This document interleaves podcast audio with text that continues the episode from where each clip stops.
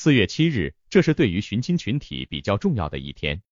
孙海洋儿子孙卓被拐案已经于这一天开庭，孙卓已经找回来一年多了，这是最欣慰的事情。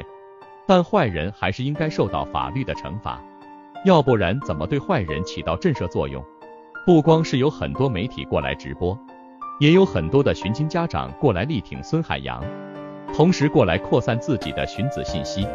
有了热度，就代表多了一些希望。当孙海洋等人走出来时，看到孙海洋情绪崩溃的那一刻，真的是既心情又愤怒。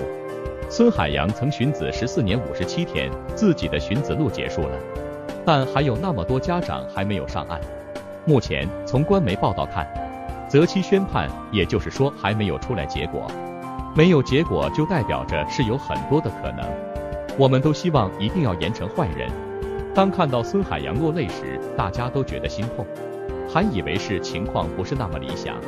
还好这并不是所谓的原因，主要是先要和坏人周旋，接着出来看着还有那么多的寻子难友还没有找到孩子，这种心情的落差是很明显的。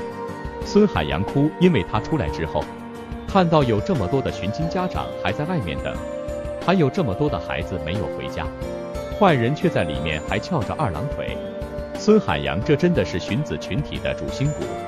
就算是找到了孙卓回家，他还是在继续用自己的热度来帮助这个群体。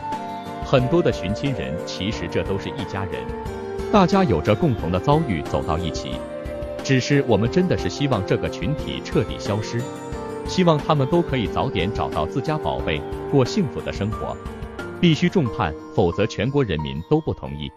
这已经不是孙海洋自己家的事了，已经是全国人民的事情了。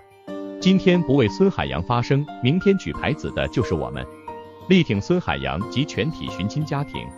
孙海洋真的聪明，从认亲孩子跟他们一起生活，到现在他都做了许多人做不到的事情。看着卓宝回家一年多后，已经彻底融入原生家庭，这是大家都想要看到的画面。虽然时光不能倒流，但是十四年的日日夜夜，希望可以有一个满意的答案。一四年五十七天，一天都心痛死，一分钟都能痛死。这十四年又五十七天的损失，得怎么抚平过往的伤痛啊？愿天下无拐，你是否支持孙海洋一家呢？欢迎留言。